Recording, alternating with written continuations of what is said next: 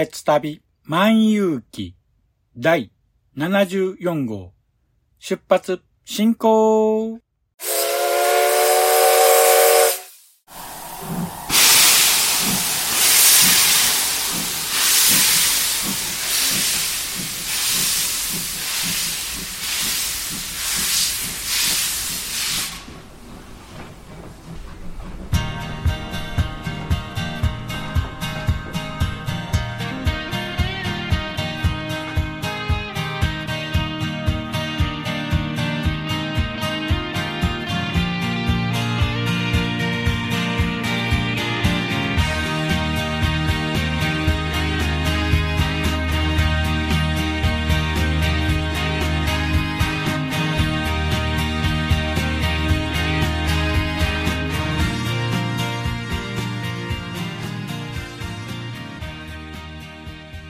毎度ご乗車ありがとうございます。鉄旅万有記は鉄道と旅好きのしんちゃんが鉄旅についてゆるーく語るポッドキャスト番組です。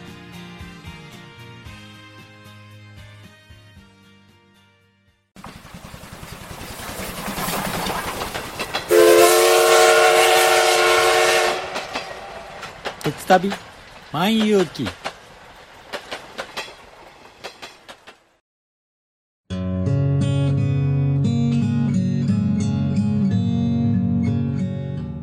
九州に住んでるおばさんが、アニメや映画など、オタク成分たっぷりにお話ししてるよ。北九州の片隅、みんな聞いてね。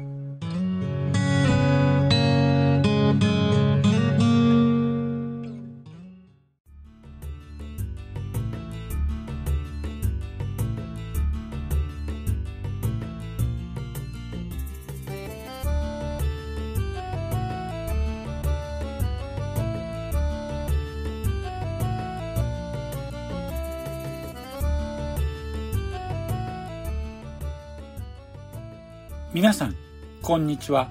鉄旅万有記パーソナリティを務めさせていただきます。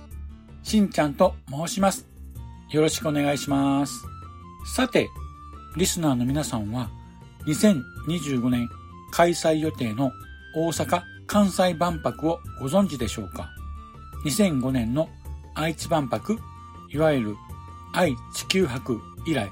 20年ぶりの万博開催となります。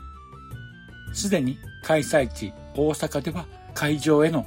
空飛ぶタクシーの試験飛行が行われたり、先日入場料などが発表されました。もう着々と準備が進んでいます。そんな中、会場アクセス路線の一つ、大阪メトロの中央線に新型車両400系が登場しました。早速400系に乗車してきましたので、今回はこの大阪メトロ新型車両400系についてお話ししたいと思います。では、詳しくは本編で。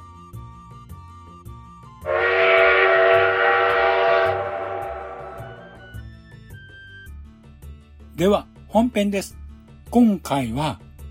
大阪メトロ新型車両の400系についてお話ししたいと思います。先月の6月25日より大阪メトロ中央線に新型車両の400系がついに運行を開始しました。この新型車両400系は先ほどオープニングでもお話ししましたけども2025年開催予定の大阪・関西万博のアクセス路線となる大阪メトロ中央線の輸送力強化と既存車両の20系車両の置き換えとして6両編成23本が導入予定となっています。早速400系の外観から説明したいと思います。まずお話ししたいのが先頭車両の形状です。今までの列車になかったような特徴的な形状をしています。どういった形状かと言いますと、その先頭車両を正面から見ますと、前面がですね、ガラス張りの八角形になっています。そして、その八角形の窓枠の内側にですね、中央線のラインカラーの緑色の縁取りがされているんですね。さらにですね、正面の四隅には LED ライトが配置されていまして、まるで宇宙船を思わせるような未来的なデザインになっています。また、側面はですね、アルミボディの車体の銀色とドアの部分は、これまた中央線のラインカラーである緑色に塗装されています。あと、優先座席の近くのドアは青色、そしてクロスシートがある車両のドアは灰色と外からも座席がわかりやすいデザインとなっています。横から見るとですね、非常にカラフルな車両となっています。では、車内の設備なんですけども、先ほどもお話ししましたが、この車両は大阪メトロで初めてクロスシートが登場しました。6両編成のうち4号車の1両のみ全ての座席が1人掛けのクロスシートとなっており、進行方向または逆向きに座席が配置されています。その他の車両の座席は通常の列車と同じようにロングシートでラインカラーである緑色の座席になっています。あと、優先座席は青色系統の色で各座席、座る位置がわかりやすいように少しずつ色が変わっていますので何人掛けというのがパッと見すぐわかる形になっています。あとですね、先ほども言いましたクロスシートは灰色系のシートとなっています。そしてですね、注目すべき点は、なんと先頭車両の後端部には USB ポートが装備されています。さらに、フリー Wi-Fi も装備されています。そうですよね。最近は皆さん、スマホをお持ちなので、急に充電が切れた時なんかは、USB ポート非常に助かります。それとですね、すべてのドアの上部には21.5インチの大型の液晶ディスプレイが配置されていまして、そのディスプレイには駅や路線の情報、また乗り換え等の列車案内や、またはニュースや CM などが表示されています。それと列車案内には日本語、英語、中国語、韓国語の4カ国語で案内されています。また、防犯対策としまして、防犯カメラが一様に4台も設置されています。さて、続きまして、運転台なんですけども、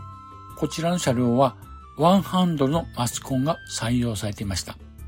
また、将来的にはワンマン運転や自動運転も計画されているそうです。ですので、運転台の上部にはホームの確認用モニターや発射スイッチ、そしてマイクも設置されてました。こういった最新型の車両なんですけども、この400系のデザインをされたのは JR 東日本の秋田新幹線 E6 系や豪華寝台特急トランスイート四季島をデザインされた奥山清之さんが担当されています。道理でなんかシュッとしたスタイリッシュなデザインだと思いました。あと、乗った時の感想なんですけども、座席はですね、少々固めのクッションでしたね。そして、この車両 VVVF インバーター制御なので、発車時や加速時の乗り心地はとても良かったです。あとですね、ドアも電動式で一般的なコンプレッサー音もないので、静かな車内という印象を受けました。他の路線にもですね、こういった新型車両が導入されればいいんですけどね。ところで、この新型車両の400系なんですけども、現在はまだ1編成のみで、おまけにですね、運行ダイヤが非公開なんです。ですので、狙って乗車するのはなかなか難しいんですけども、今でしたらたまたま乗れたらラッキーといったところでしょうか。皆さんもですね、乗る機会があれば、ぜひ乗ってみてはいかがでしょうか。この超レアキャラ的な車両なんですけども、そうですね、もう少し車両が多く導入されますと、普通に乗れるようになると思うんですけども、今しばらくはレアキャラの列車ということになるでしょうね。ということで、大阪メトロ新型車両400系のお話は以上となります。さて、そろそろお時間となりましたので、今回はこの辺にしたいと思います。では、エンディングへと続きます。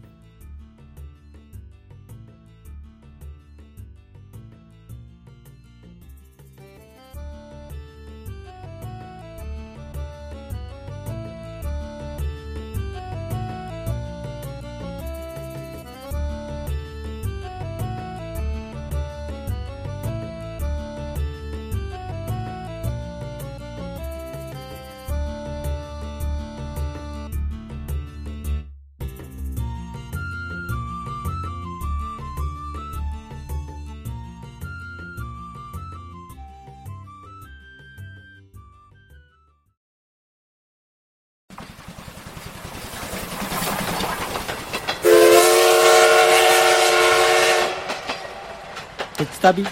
万有記。おかえり。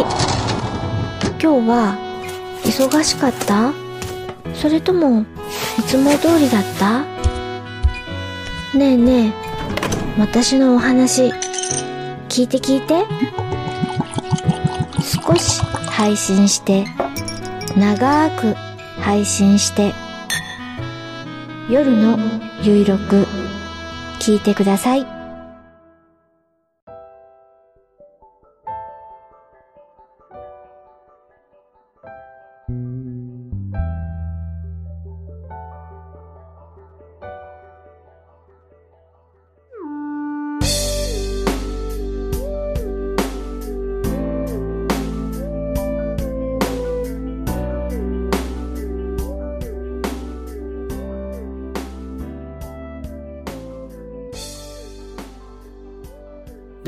エンディングです。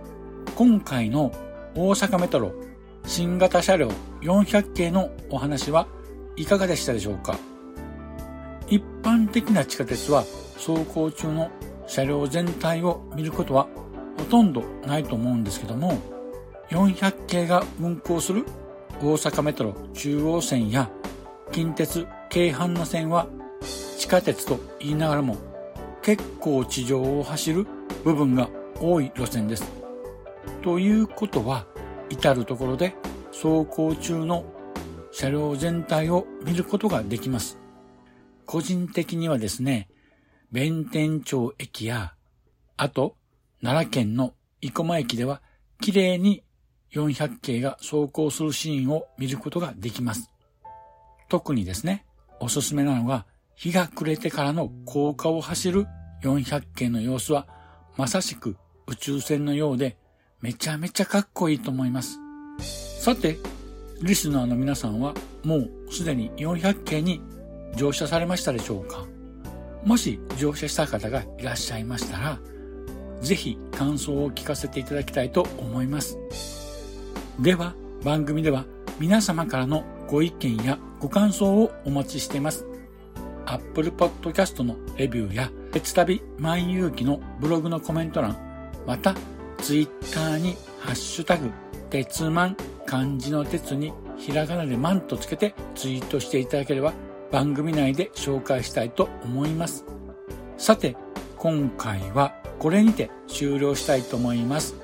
では次回もお楽しみに。失礼いたします。あ、ほい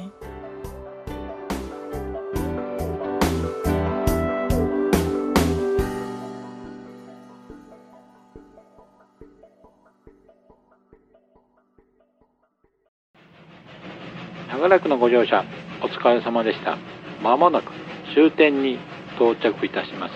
くれぐれもお忘れ物のないように、今一度お手回り品のご確認をお願いいたします。では、またのご乗車を心よりお待ちしております。ありがとうございました。